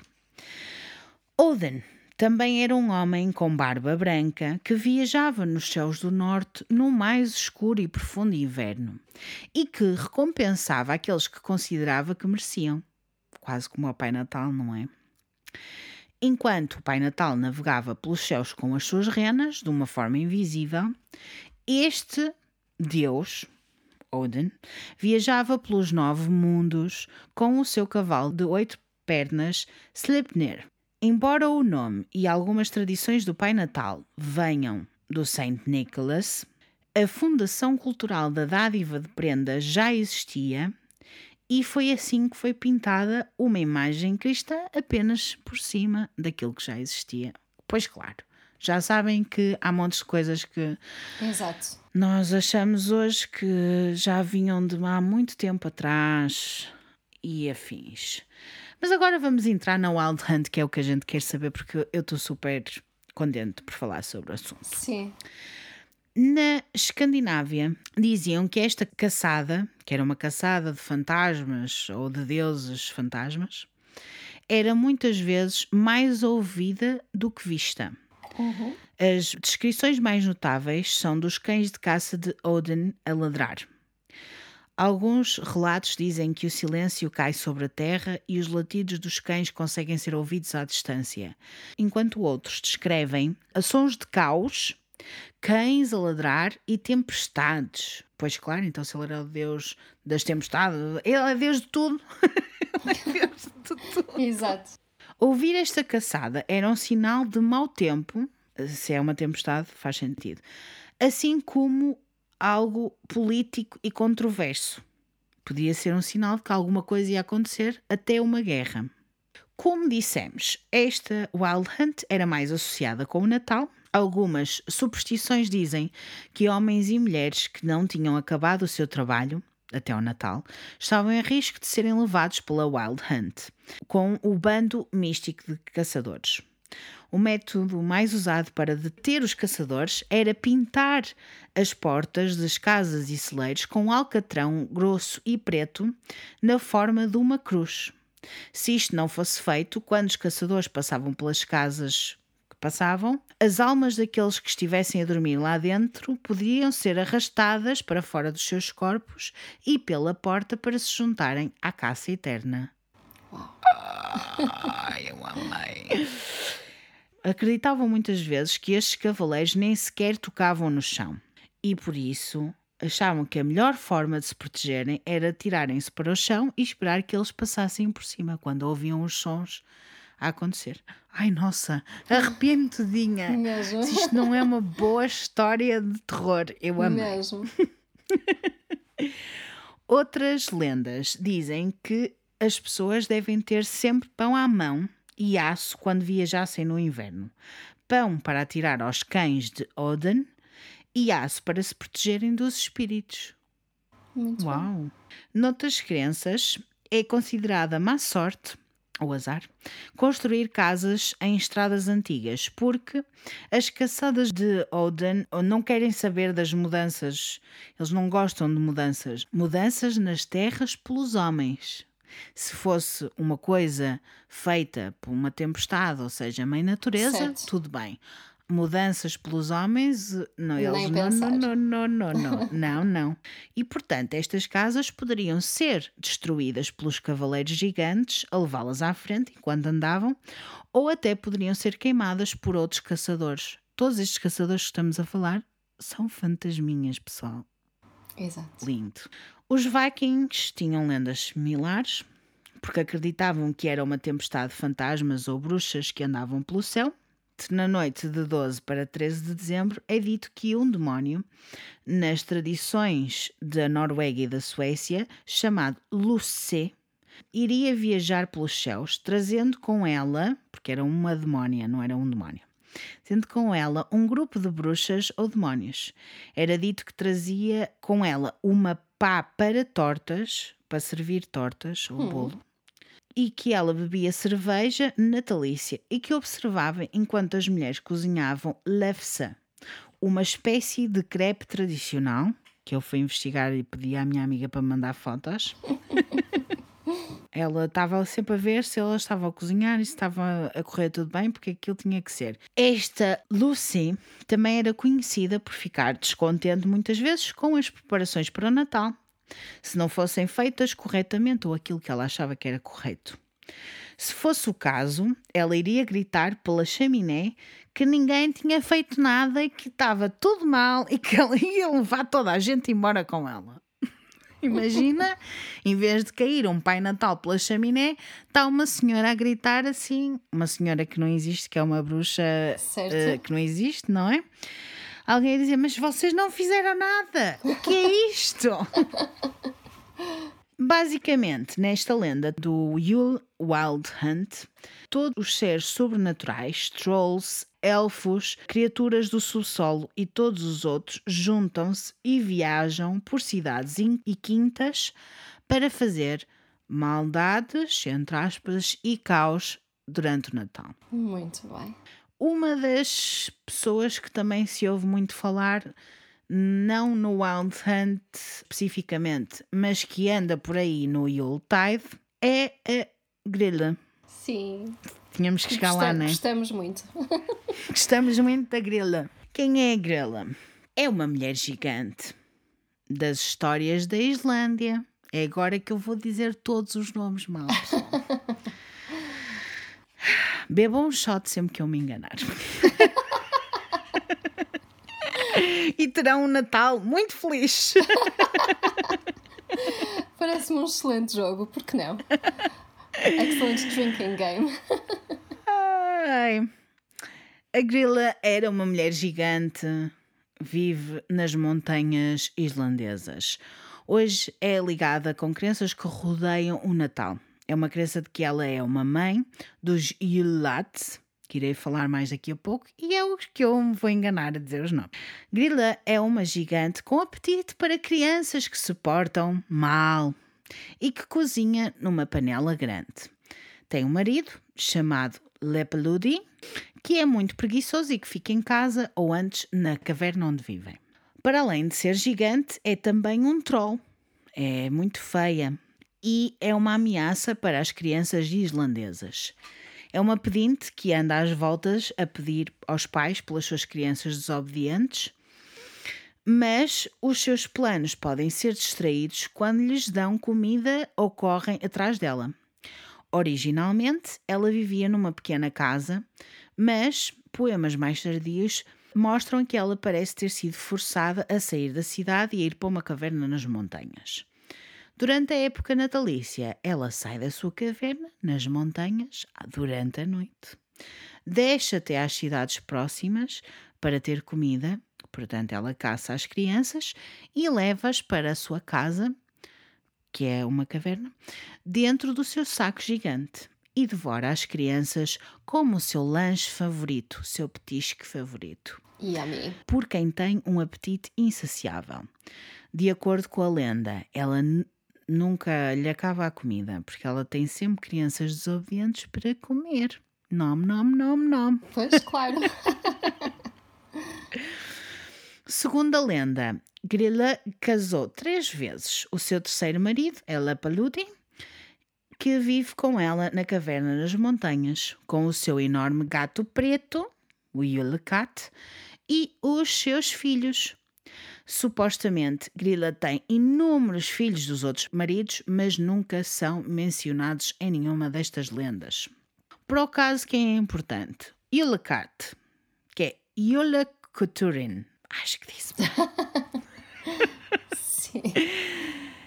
Que é um gato gigante e muito maléfico, muito Sim, maldoso, que anda à espreita durante a época natalícia, no meio da neve, e a comer pessoas que não tinham roupas novas para vestir antes da véspera de Natal.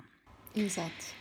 Esta ameaça de poderem ser comidos pelo Yule Cat era usada por agricultores como um incentivo grande para os seus trabalhadores finalizarem a lã antes do Natal, para que houvessem roupas novas suficientes para todos.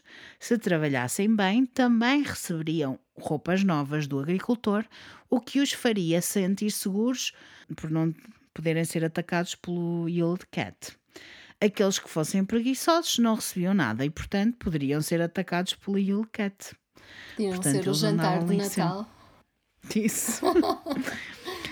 Toda a gente na Islândia era encorajada a trabalhar mais até durante o Natal para que tivessem dinheiro suficiente para roupas novas. Mas também tem sido descrito a comer a comida daqueles sem roupas novas e não as pessoas, como foi popularizado por alguns poemas para assustar as criancinhas, pois claro. E as pessoas também, porque eu adoro gatos, mas um gato gigante preto a querer-me comer ah, porque eu não comprei roupa nova 2020, amigo, não vai dar.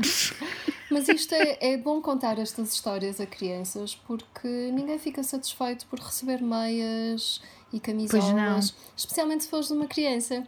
Portanto, E agora já ficas. pais, pais que nos estão a ouvir neste momento, usem esta lenda espetacular para justificar essas prendas necessárias, mas nem sempre bem-vindas. É isso, para, para ficarem mais contentes com as cuequinhas e as meinhas que Exatamente. receberam. E os pijamas que dão tanto jeito. Exatamente. Agora é que vamos aos, à parte dos shots, pessoal. Que eu vou falar dos Yule Lads, que são os filhos de Grilla e de Lapaludi. E que atormentam toda a gente. É um grupo de 13 rapazes que rouba e assedia a população. Todos eles têm nomes descritivos que mostram a maneira favorita de atormentar deles. Vêm Exatamente. até à cidade durante as últimas 13 noites antes do Natal, que é o Yule, e deixam pequenas prendas nos sapatos das crianças que os deixarem nos parapeitos das janelas. Mas, se as crianças tiverem sido desobedientes, deixam uma batata podre ou várias Oh. batatas podres em vez dos presentes. Nos tempos modernos, os Yule Lads têm sido escritos como mais benevolentes comparados com o Pai Natal e outras figuras parecidas, como Nissa, a cabra do Natal, Yule Goat, todos os outros que eu disse já. Muitos acreditam que estas lendas começaram com aqueles que estavam sem abrigo, pobres e cheios de frio e fome, a tentar sobreviver ao inverno na Islândia, e por isso criou-se toda esta cena dos Yule Lads. Imagina, sem roupa, frio na Islândia. Na Islândia, não, não, Não, sem abrigo, não, não vai dar. não. Péssimo. Mas segundo a lenda, todos eles vão chegando a partir da noite de 12 de dezembro, um por um, a cada noite. Na noite de 12 de dezembro chega o Steak Store. Não sei se disse bem. Se disseres os nomes em inglês é mais fácil. É melhor, não é? São o mais... Sheepcoat Cloth, Exatamente. que ataca ovelhas, mas tem um problema com as suas pernas, que são duas pernas de pau. E ele ataca ovelhas sugando-lhes o leite das tetitas. Vai lá, tchuca tchuca. A 13 de dezembro chega o Giljagur. Eu gosto que vocês vão ter que beber shots de cada vez que eu disser o nome em irlandês. Mas repara, a maior parte das pessoas também não sabe como Pois pronunciar não, de forma se correta. calhar- Portanto, Se calhar estou a dizer bem e vocês não sabem. portanto, olha, vamos beber sempre que disseres o nome em, em islandês. Exato. Que é o Gully Gok, que se esconde em ravinas, ou barrancos ou valetas, à espera de uma oportunidade para invadir o gado e roubar leite. Também quer leite. A 14 de dezembro chega o Stufur, ou Stubby, que é tarracadito, que é muito pequenito e que rouba panelas para comer os restos, aquelas crostas de restos que tenham deixado. A 15 de dezembro chega o Svorsleik. Já foi. Svorsleiker. que é eh, o Spoon Licker, que rouba e lambe colheres de pau e é muito magrinho porque está desnutrido e é alto e está sempre a lamber colheres de pau que devem ter muito pouca comida para ele. comer, Exato. portanto, ele está muito magrinho Exato. e todo coisinho. Coitado. A 16 de dezembro chega o Potascafel, que é pot liquor. Ou seja, ele rouba panelas para levar os restos e anda a lamber os restos das panelas. Eu não sei, mas isto parece-me tudo muito hardcore. Sim, sim, sim. A, a 17 de dezembro chega o Askeleke, que é o bowl liquor. Mais ou menos como o pot liquor, mas em bolso. Exato. Ele esconde-se debaixo das camas, onde as pessoas deixam a sua asker, que é um tipo de tigelas, umas taças com uma tampa que eram usadas em vez de pratos. E ele escondia-se debaixo das camas, não é? À espera que as pessoas deixassem as suas asker e depois roubava e comia o que estava lá de resto. Estes só vão aos restos, gosto. A 18 de dezembro chega o Urdasklir, Door Slammer. É o que faz mais barulho. É conhecido por bater portas com a força, pois claro, door slammer, especialmente durante a noite, acordando toda a gente. Imaginem o que é que é, vocês estão a dormir e de repente, é, ele, é ele que só quer bater com as portas. E eu fico irritadíssima porque eles podiam fazer uma coisa mais interessante, para além de lamber colheres ou Exato. roubar restos de comida. Eu, não, vão bater portas e cenas. Não há nada de Exato. interessante aqui, mas pronto. Eu acho isto interessante de um ponto de vista, mas de outro ponto de vista é. Ok. A 19 de dezembro chega o Skirgemor, que é o Skir Gobbler, que gosta muito de skir, que é uma coisa que é feita na Islândia, que é similar ao iogurte. Ao iogurte, sim. É skir, toda a gente já conhece quem vai ao, ao continente. Olha, o patrocínio. Exato. Continente Pingo Doce, qualquer Exato. coisa. Um supermercado tem skir, que é similar ao iogurte, e era o que ele gostava. Muito específico, este Muito específico, sim. iolate. Muito Verdade. específico. A 20 de dezembro chega o Björgnaker, não sei. Este tenho a certeza que vocês vão ter que ver o shot. Que era o Sausage Swiper. Esconde-se nas vigas e rouba as salsichas que estavam a ser curtidas no fumeiro. Uau! Uau. Ao menos este rouba salsichas, não anda a roubar restos. Sim, já viste, esse teve mais sorte que os irmãos e, o- e o da colher foi sem dúvida o mais azarado, porque coitadinho. Foi. O que é que ele vai? Completamente. Não vai lamber nada, coitado. Se ainda fosse um Salazar, que aquilo deve ter um bocadinho mais que de. dá para rapar Não é? melhor. Dá para exato. rapar. Agora assim, uma colher de pau, já viste chuchar a colher de pau? Eh, Mas, coitadinho, não, não, admira que Não. seja magrinho. Pois não. A dia 21 de dezembro vem o Gluganager. Não sei também. Olha, também é shot garantido. Window Peeper. Provavelmente o mais creepy de todos. Ele olha para dentro das janelas para ver se há algo que possa roubar. Este já me parece um bocadinho mais creepy. Sim, Portanto, sim. vamos lá ter medo a dia 21 de dezembro. A dia 22 de dezembro chega o Gata Buffet. Também vão ter que ver o shot. Doorway Sniffer. Tem um nariz muito longo e largo e tem um bom sentido de olfato que usa para localizar Laufbrod, que é uma espécie de pão islandês especial que é mais comido no Natal. A 23 de dezembro chega o Keto. Eu já não sei. Ketrak. Não sei. Meat, meat Hook. Que usam gancho para roubar carne. A 24 de dezembro, por fim. Já ninguém quer ouvir-me a dizer mais nomes islandeses. Estão fartos de beber shots.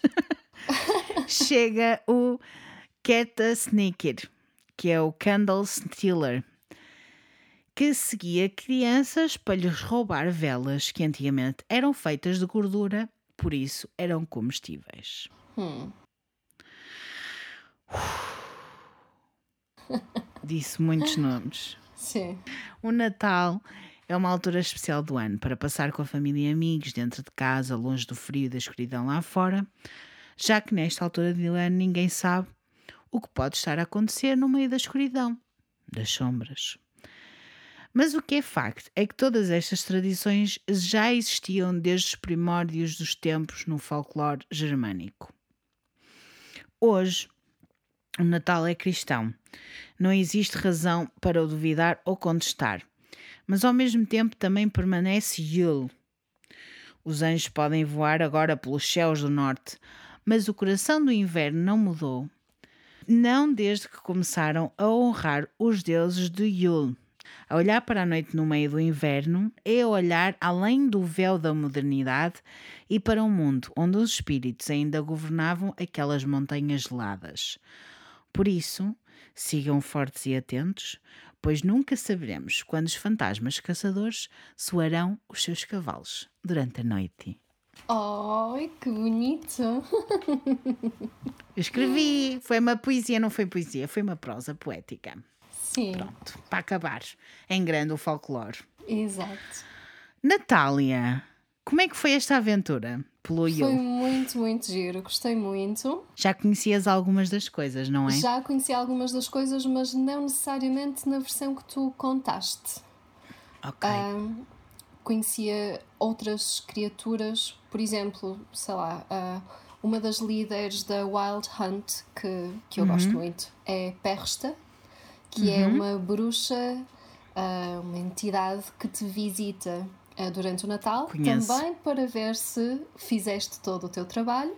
E caso não tenhas feito, ela esventra-te. O que é? Ai que linda! Gostei. Olha, acabar com uma bruxa a esven- a esventrar pessoas é ótimo. exatamente. Porque tu não arrumaste a casa. Eu Exatamente. adoro isso. Eu adoro isso. Sim, gosto muito. Por acaso eu tinha lido essa, mas depois acabei por. Já era tanta coisa que eu já estava assim. Sim, Ai meu Deus. sim, sim. Para onde E é que eu depois- vou agora? E depois tem- tens várias versões das mesmas histórias. É, é, é, Uhum. é sempre difícil falar destas tradições porque há, há tanta coisa e Uhum. há tantos caminhos que, que- que- enfim, que podes escolher. Não é fácil. Não é Mas- nada fácil. Sim. O que interessa é que eu queria falar muito sobre Yule e outras tradições de Yule, que acho que são muito interessantes, e falar mais sobre o folclore nórdico, eslavo e afins. Existem muitas coisas sobre folclore que eu ainda não falei. É lógico que nestas coisas do Natal é, eu estou com a Natália que é eu gosto muito de ouvir falar sobre histórias de fantasmas e coisas assim mais creepy no Natal. Exato. Eu, foi isso que eu me propus, não é? Para este mês de dezembro. Eu acho que é muito bom nós conseguirmos uh, pegar no Natal, que é um, uh, um período em que toda a gente, que toda a, que toda a gente associa uh, alegria e festa e coisas boas, e dar-lhe assim um toque absolutamente arrepiante com todas estas histórias. Exatamente. E eu, eu adoro isso, adoro que com a escuridão chegam todas estas criaturas e todas estas Oh, eu também. Histórias. E dá-me uma sensação de conforto tão grande. Se calhar és a única pessoa que está. Quer dizer, eu também estou bem confortável, não é? Mas. Sabes que eu, eu tenho assim tradições natalícias de, de ouvir histórias de terror, de, tento sempre ver as BBC Ghost Stories. Não sei se já viste alguns, ah, Não, alguns desses não. Acho que ias adorar, porque são adaptações de M.R. James, que foram feitas ah, nos anos 70, 80, 90. As mais antigas são, são melhores. E gosto imenso de estar à lareira, a ter as luzes por toda a parte e ver essas, essas histórias de fantasmas. Enfim, é mesmo uma sensação de conforto. É assim que eu É consigo tipo descrever. a, a tua continuação do Halloween, não é? Exatamente, exatamente. Para mim é Halloween o ano inteiro, pessoal. Exato. Portanto, está tudo bem. Every day is Halloween. Every Portanto, day is Halloween, é mesmo isso. e não é arrepios, é todos os dias é Halloween. Exatamente. Não esperem outra coisa da Bilinha que não seja Halloween. Olha, eu fico contente por saber que tu gostaste. Espero que as pessoas em casa também tenham gostado. Se ouviram até agora, por favor, vão até o meu Instagram e façam hashtag afinal o Natal é Yule. E digam-me se também se gostaram destas histórias que eu contei. Espero que sim. Espero que tenham gostado. Para isso, para vocês fazerem esses comentários, têm que ir ao meu Instagram, que é, é Raquel Caldevila com dois L's sempre. Façam como a Natália, que me está a apoiar pelo Patreon e que é tão linda e tão maravilhosa. E vão até patreon.com barra arrepios com a onde vão poder ver algumas ilustrações sobre as coisas que eu falei hoje, porque aquilo que eu falei não existem fotografias, existem várias pinturas, ilustrações, coisas muito lindas, mas não existem verdadeiramente fotografias. Porque vêm de boca a boca e fazem parte de tradições pagãs, antigas, lindíssimas, apoiamos, amamos. Porque afinal, Natal é eu. Exatamente. E, Se vocês têm as vossas histórias de Natal ou não, arrepiantes, e gostavam de me mandar, por favor, mandem-me um e-mail, please, para raquel.calvila.gmail.com. Eu, no início de janeiro, voltarei com as vossas histórias. Até lá, não, vamos ficar eh, no dezembro, que não vai ser só fantasmagórico. Para a semana, talvez tenhamos alguma coisa de crime, eu não gosto de dizer tudo logo, mas teremos coisas bastante temáticas este mês. E prometo, porque isto é incrível, mas parece que o Natal calha numa quinta-feira e a passagem de ano também calha numa quinta-feira. prometo que esses dois episódios vão ser bem, bem especiais. Tanto um como o outro vão ser, ó, chef's kiss. Que bom. Obrigada, Natália, por ter estado comigo. Obrigada por me teres convidado, gostei mesmo muito. Estás a ver, estavas com medo que não sejas uma boa convidada. Foste uma excelente convidada. Obrigada. Excelente. Eu estava um bocadinho nervosa por. Uh, sabes que eu fico nervosa por falar em público. Mas não é em público, entre estamos as duas. Eu sei, mas pensar que outras pessoas vão ouvir isto. Oh, meu Não penses nisso, olha, ninguém vai ouvir isto. Somos só nós. Só Estamos nós, só nós. nós, exato, exatamente. Agora, esta parte que eu falei para o, para o público é sempre aquela parte em que as pessoas ficam: Ai, afinal, Ai, já meu estão a Deus." ouvir. Mas não, pessoal, venham, venham ter comigo, venham ter connosco, que é tão bom, eu gosto tanto. E se vocês não fazem parte do Patreon, mas gostavam mesmo, mesmo muito de reagir a uma das minhas histórias, mandem-me uma mensagem, pode ser que vos calhe a sorte grande. Neste momento ainda há muita gente para vir reagir, portanto, mas pode ser que um dia eu abra uma porta para alguém que é fora, está fora do Patreon e que quer vir reagir na mesma. Eu estou. Minha porta está sempre semi-aberta. Semi-aberta. Obrigada a todas as pessoas que ouviram até agora. E até lá, tenham uma semana muito arrepiante. Cuidado com os fantasminhas que andam para aí à noite, escondidos, no Natal. Pintem as coisas todas de preto, ok? É para não vos levarem. E arrumem a casa. Arrumem. E mais importante de tudo é isso. Arrumem a casa, senão vão-vos gritar, matar ou esventrar. Percebem? Exato. Adeus! Adeus. We'll count all our blessings while the mother lays down with snow as her blanket, covering the ground. Thanks to the mother for the life that she brings. She'll waken to warm us again in the spring.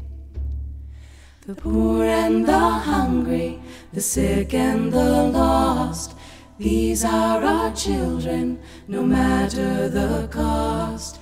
Come by the fire, the harvest to share, for the spirit of solstice is still living here. The fire is fire is burning, night draws long night draws near. All who need comfort, who need comfort, are welcome by We'll dance neath the stars and toast the past year, for the spirit of solstice is still living here. The spirit of solstice is still living